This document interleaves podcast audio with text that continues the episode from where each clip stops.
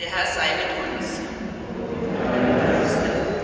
Aus dem heiligen Evangelium nach Lukas. Ehre sei dir, o Herr.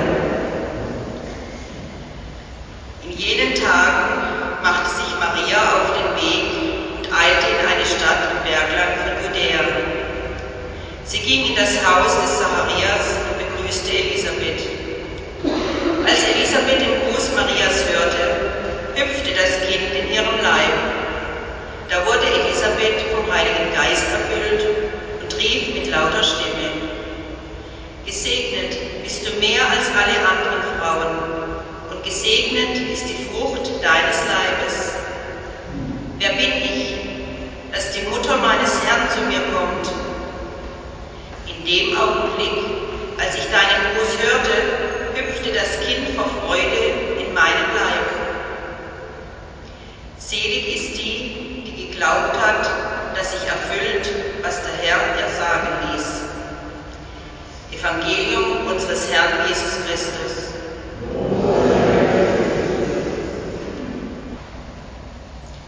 Morgen feiern wir gemeinsam die heilige Nacht, Weihnachten.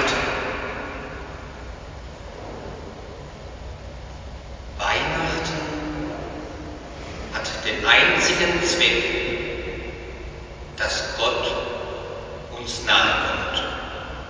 Gott ist mit Hilfe von Maria in diese Welt gekommen, um uns unendlich nahe zu sein. Glauben wir das? Zugegebenermaßen, es klingt nicht sehr vernünftig dass dieser allmächtige Gott alles daran setzt, uns Häufchen Christen in Unterkrombach ganz persönlich nahe zu kommen. Aber genau das zeichnete den Glauben Marias aus. Das Unwahrscheinliche zu erwarten das Unglaubliche zu glauben. Nur weil Maria auf die Liebe Gottes vertraute. Maria war bereit, Normen ihrer Zeit zu übertreten. Maria war bereit, gegen religiöse Vorschriften zu verstoßen. Maria war bereit, ausgestoßen zu sein in ihrem Dorf, nur weil sie auf die Liebe Gottes seine Zusage setzte. Das ist das Geheimnis von Maria. In unserem Bild von Maria leben immer zwei Perspektiven, wie wir Maria sehen. Zum einen die Gottesmutter und zum anderen die Menschenschwester. Wir haben Maria in der Kirchengeschichte auf einen hohen Sockel gestellt. Maria die reine, Maria die tugendhafte, die Himmelskönigin, ihren Füßen auf dem Planeten steht. Wir haben Maria vielleicht auf einen zu hohen Sockel gestellt. Die Heilige Schrift scheint eher zur zweiten Perspektive zu neigen. Maria, die Menschenschwester, und ich glaube, Maria selbst hat sich ähnlich gesehen. Sie war eine unauffällige junge Frau in der tiefsten Provinz. Äußerlich betrachtet zeichnete sie nichts aus. Sie war nicht reich, sie war nicht auffallend schön, Sie war nicht berühmt, sie hatte keinen Einfluss, sie war nicht sonderlich gebildet, Durchschnitt eben. Sie war, wenn man so will, eine von uns.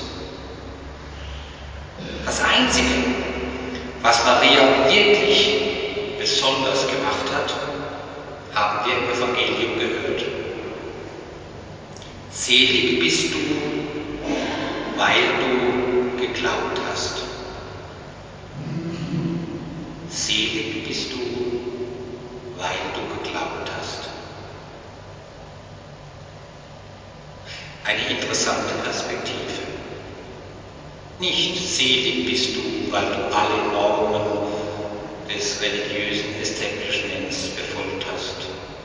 Nicht selig bist du, weil du gehorsam warst. Nicht selig bist du, weil du jeden Schabbat in die Synagoge gegangen bist. Nein, selig bist du, weil du geglaubt hast. Und zwar nicht irgendwas. Sie hat geglaubt, dass Gott mit ihrem Leben etwas vorhat. Und sie hat sogar dieses völlig Unglaubliche geglaubt, was Gott mit ihrem Leben vorhatte. Und sie hat sich Zeit ihres Lebens an diesen Glauben geklammert.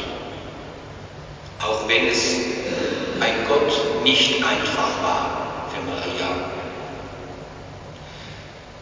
Wir hören im Evangelium, dass Maria nicht nur einmal an der Mission ihres Sohnes gezweifelt hat.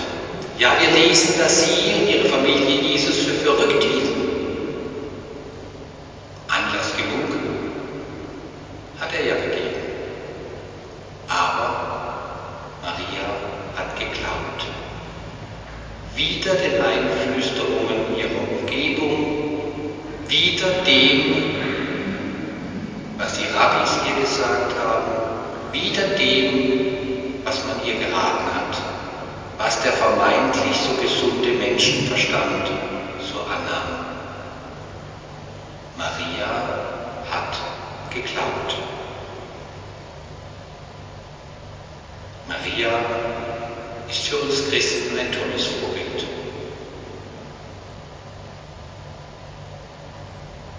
Maria hat geglaubt, dass Gott mit ihrem Leben einen Plan hat. Und darin stehen wir auf einer Stufe mit Maria. Denn auch mit unserem Leben hat Gott etwas vor. Möglicherweise nicht ganz so spektakulär wie Maria, aber er hat einen Plan. Weil, und das ist das Besondere dieses Gottes, weil er jeden einzelnen von uns sieht. Er sieht nicht nur das große Gottesvolk, er sieht nicht nur die Institution Kirche.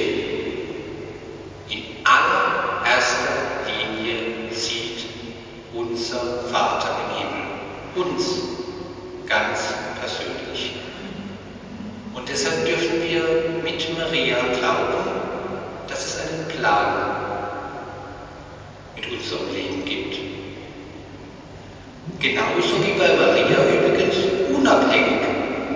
von den aktuellen religiösen Institutionen, unabhängig von irgendwelchen Normen, unabhängig vom gesunden Menschenverstand.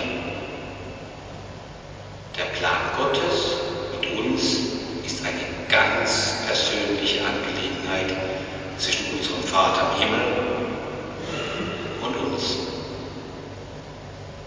Deshalb dürfen wir an diesem Tag vor Weihnachten uns Maria als Menschenschwester zum Vorbild nehmen. Lasst uns glauben, dass Gott einen Plan für unser Leben hat und er genau deshalb morgen Abend hier in Unterkrombach mit uns gemeinsam seine Geburt feiert.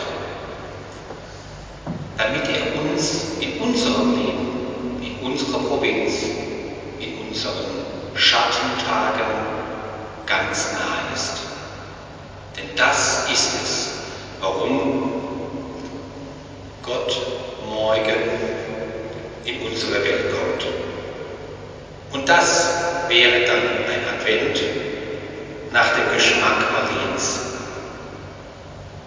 Gottes Eingreifen in unser Leben erwarten, weil er uns liebt. Unglaublich. Versuchen wir es einfach, denn Gott ist mit uns.